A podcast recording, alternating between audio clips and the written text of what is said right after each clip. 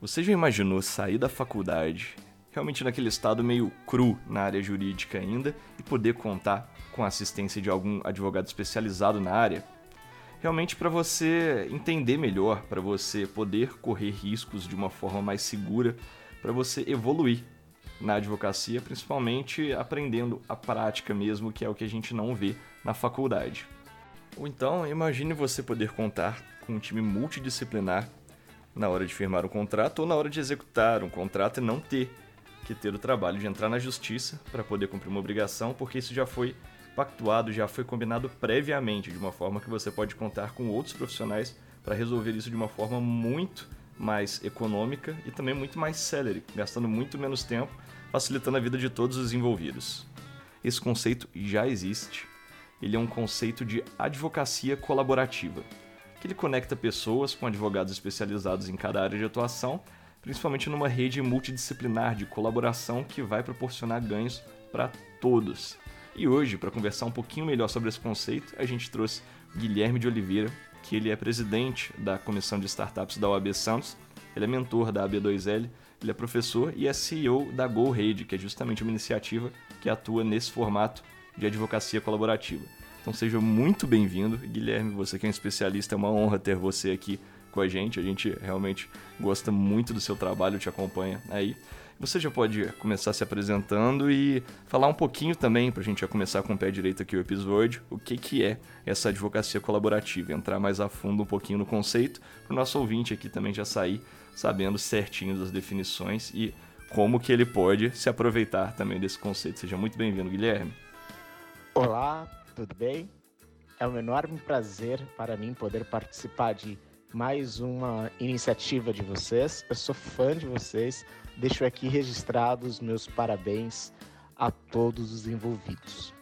A advocacia colaborativa é uma forma de solução pacífica de conflitos em que evita-se sempre que possível que as partes necessitem recorrer ao poder judiciário. A gente sabe que o nosso poder judiciário é custoso, é moroso e na grande maioria das vezes as partes não se sentem satisfeitas com o resultado da ação. Ainda que você ganhe, dificilmente você fica 100% contente, né? Sempre fica aquela sensação de que você perdeu algo, não é mesmo? Quando a gente está falando em advocacia colaborativa, uma das suas principais características é que os advogados envolvidos eles assinam um acordo de não litigância, que é exatamente essa amarra para que as partes se comprometam né, a fazer o máximo possível para resolver o problema. Então, se os, as partes envolvidas decidem propor uma ação porque não conseguiram chegar a um consenso, os advogados que as assistiram, eles não vão acompanhar e não vão entrar com ação, não vão discutir no Poder Judiciário. As partes precisarão contratar outros advogados, o que faz com que o custo né, para a solução do problema seja maior e aí as partes acabam refletindo mais e acabam se empenhando mais, né? Nesse tipo de iniciativa é muito comum a presença de equipes multidisciplinares. Então a gente pode ter aí terapeutas, a gente pode ter psicólogos, consultores financeiros, né? Entre outros profissionais diversos colaborando com os advogados. É importante dizer que cada um desses profissionais vai ser contratado diretamente pela parte, sabe? Pela parte que interessa né, aquele serviço. Então, é uma forma que já, tá, já vem aí no mercado sendo trabalhada há alguns anos, né? Mas que tem ganhado muita projeção aqui no Brasil né, principalmente na última década. Aqui chegou por volta de 2011 e tem muita coisa para acontecer ainda. Se a gente for parar para analisar a nossa própria legislação, a gente tem no artigo 6 né, do Código de Processo Civil o princípio da cooperação entre as partes. Veja né, que a, a própria lei já diz que as partes envolvidas em uma ação devem colaborar entre si. Agora, pense a vantagem de você colaborar né, para a solução de um conflito sem, sem precisar discutir isso em juízo, sem você levar o seu caso para ser decidido por um terceiro. Na advocacia colaborativa, o resultado ali uh, positivo ele é obtido em consenso. Seria algo muito próximo ali da conciliação, da mediação, guardadas né, as devidas proporções. Então é uma coisa muito ampla, né? A gente vê que é um conceito que chegou aí para realmente inovar o mercado jurídico de uma forma que, pelo menos na minha parte, nunca tinha pensado ou ouvido falar antes.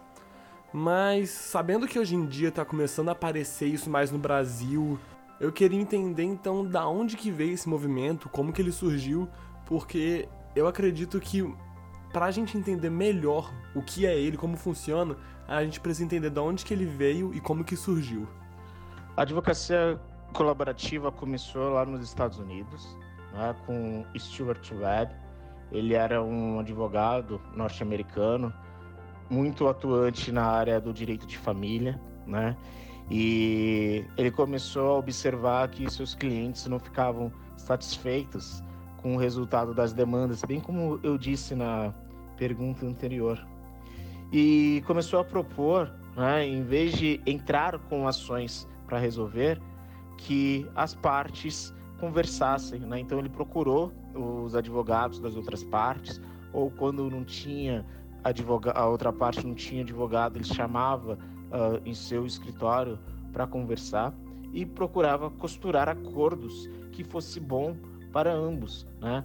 Se analisarmos, quando a gente fala em direito de família, a gente está falando de um direito que ele é muito tênue, né? Uma linha muito tênue ali entre felicidade e tristeza, né? São relações que, por mais que estejam ali judicializadas, que por vezes vão durar para a vida inteira. Pensemos, né, no caso ali de pai e filho discutindo questões de pensão. Olha o abalo que isso traz para a relação entre eles.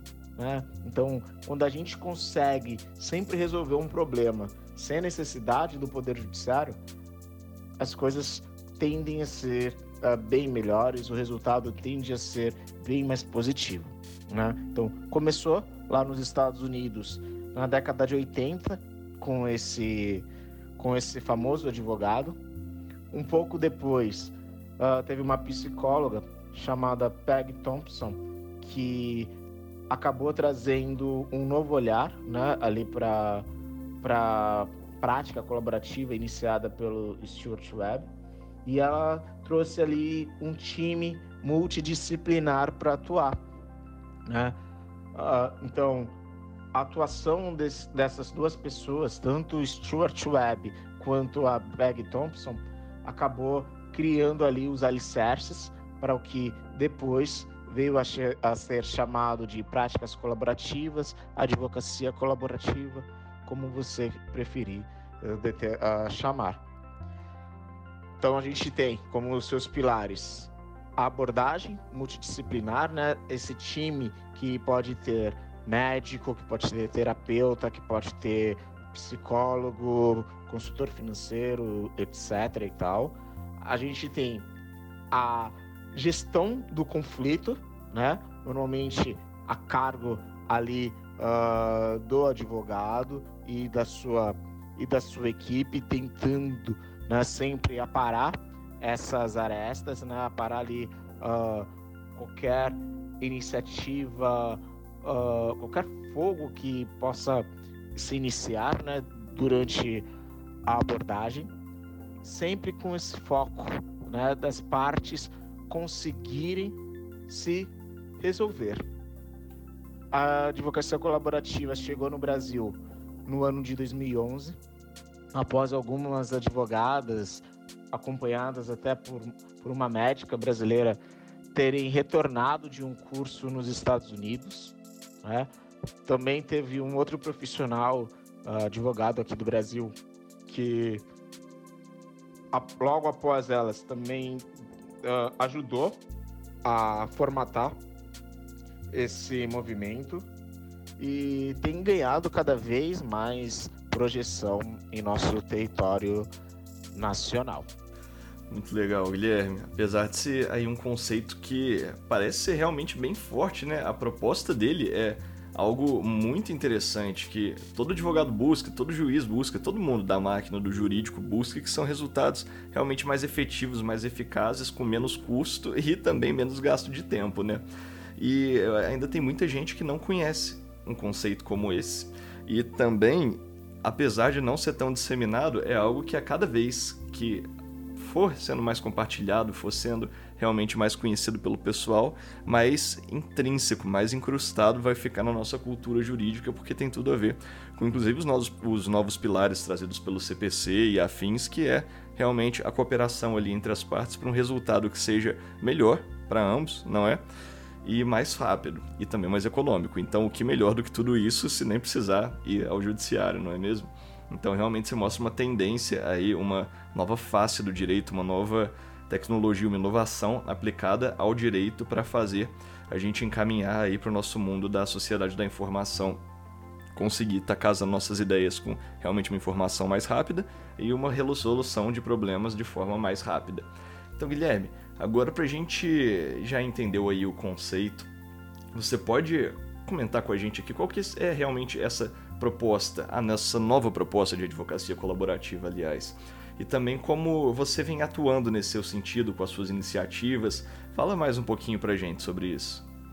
Uma vez que eu já expliquei conce o conceito de advocacia colaborativa tradicional e da sua história de modo muito simples, tá, gente? Isso é objeto de aula em curso de pós-graduação que eu ministro, tá? Então a gente pode discutir isso bastante. Quem quiser pode entrar em contato. Mas a nossa proposta ela é totalmente diferente do que eu falei até esse momento. Se antes eu falava em foco no cliente, na solução pacífica ali do conflito, na nossa proposta de advocacia colaborativa, o foco é o advogado, notadamente o advogado autônomo e o pequeno escritório, que são sempre os que mais sofrem né, em relação às mudanças. Vivemos a chamada sociedade da informação, um período em que cada vez mais informação é produzida e cada vez mais as pessoas têm facilidade de acessar essas informações, obter conteúdo relevante e muitos advogados né, eh, do Brasil, eles possuem dificuldades em utilizar ferramentas tecnológicas. A advocacia ainda é muito conservadora, né? Thales, você que atua como legal designer sabe muito bem uh, do que eu estou falando. Tem advogados mais antigos que não sabem utilizar um assinador eletrônico para fechar, fechar contratos, não sabem utilizar ferramentas de vídeo como Zoom, como Meet para poder fazer reuniões online sem precisar sair de casa. Outros advogados não sabem utilizar o Google Agenda para poder marcar ali a sua reunião. Então, isso que eu estou dizendo são coisas mais banais, né? Mas a tecnologia ela facilita muito o trabalho do advogado. E por outro lado, a gente tem também que normalmente né, as iniciativas elas têm como foco departamentos jurídicos, médios e grandes escritórios, que não é a realidade né, da grande maioria dos advogados. Serviços acessíveis é muito difícil de ser encontrado, né, e bons serviços. Então a gente precisa também mudar um pouco esse olhar e atender né, esses profissionais que compõem a grande maioria dos advogados do Brasil. Né? Temos 1 milhão e 200 mil advogados em nosso país, mas as iniciativas focam sempre em quem tem maior poder aquisitivo. E aí a questão nossa é: e se nós focarmos nos advogados autônomos, nos pequenos escritórios, mas numa atuação em conjunta, numa atuação realmente colaborativa, de modo que atuando de forma coordenada consigamos sobreviver nesse mundo cada vez mais digital. E temos também a questão de que estamos em um momento de pandemia. Os clientes não saem de casa. Aliás, não poderiam sair de casa, né?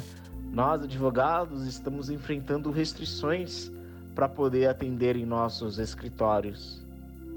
E como que fica o pagamento das contas? O que nós propomos na GoRede, na GoRede Soluções Jurídicas Digitais, que é a nossa proposta, é um modelo de advocacia totalmente online, totalmente digital.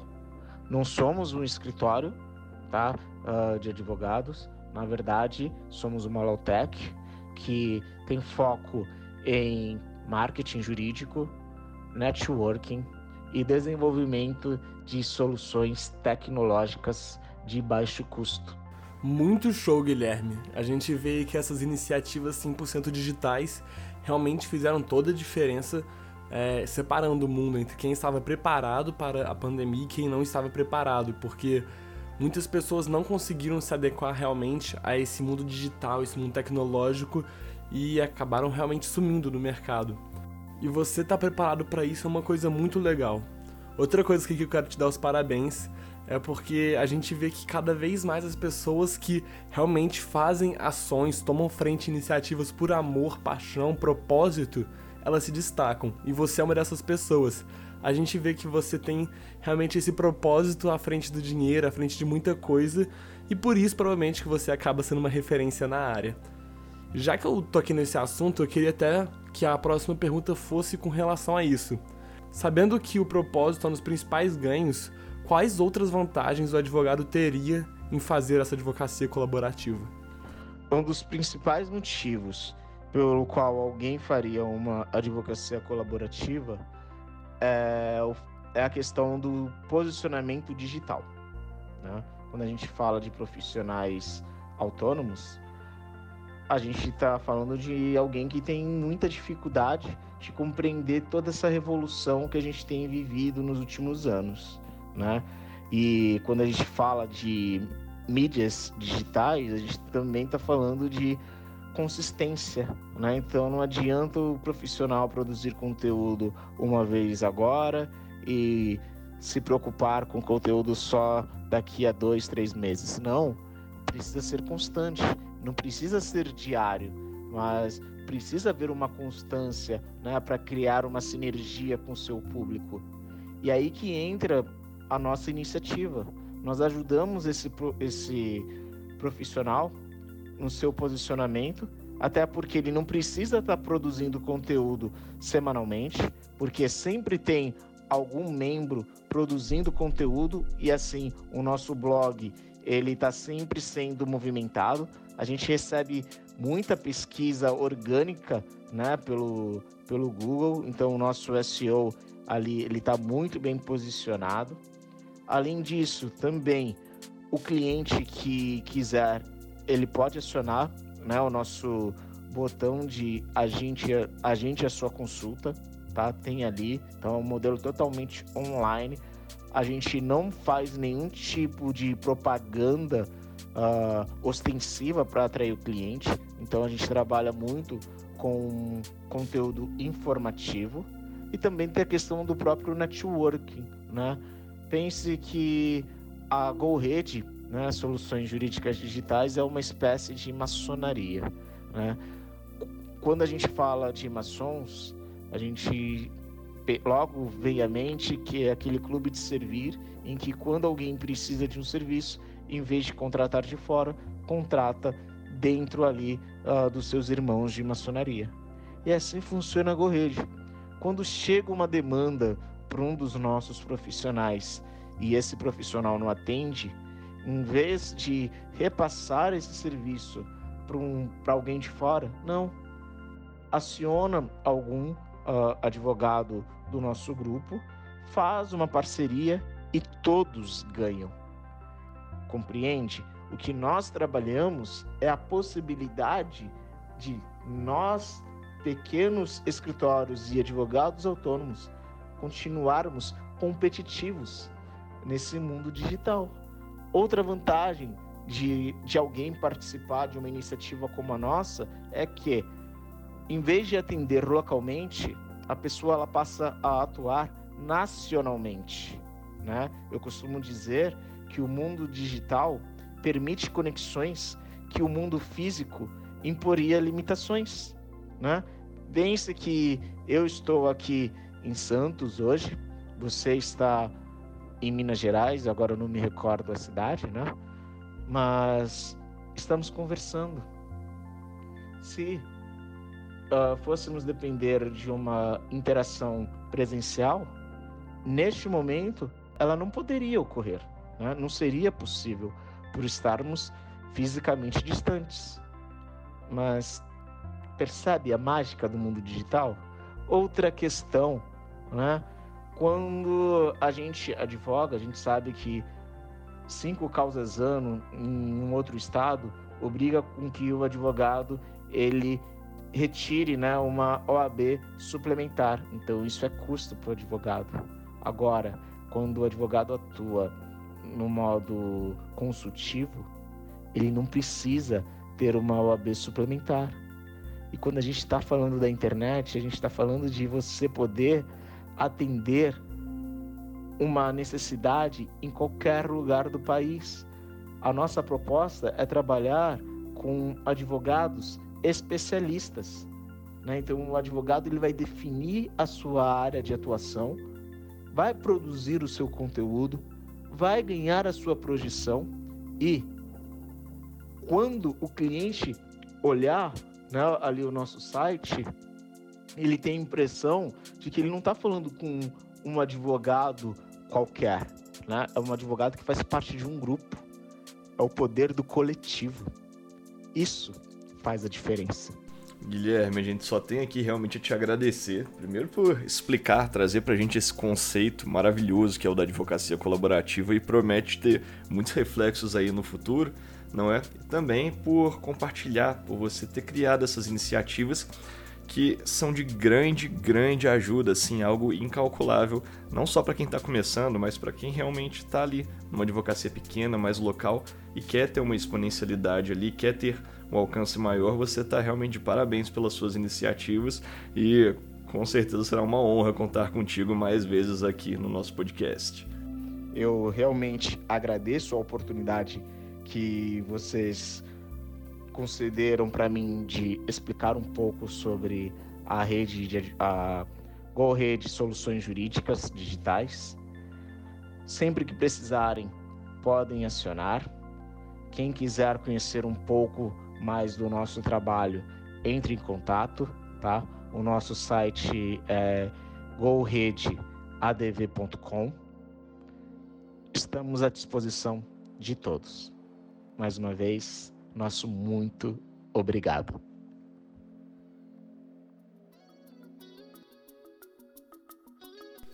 Essa foi a nossa pauta principal, conversando sobre esse novo conceito brilhante que nós temos da advocacia colaborativa, em conjunto com o Guilherme de Oliveira, que é um especialista na área.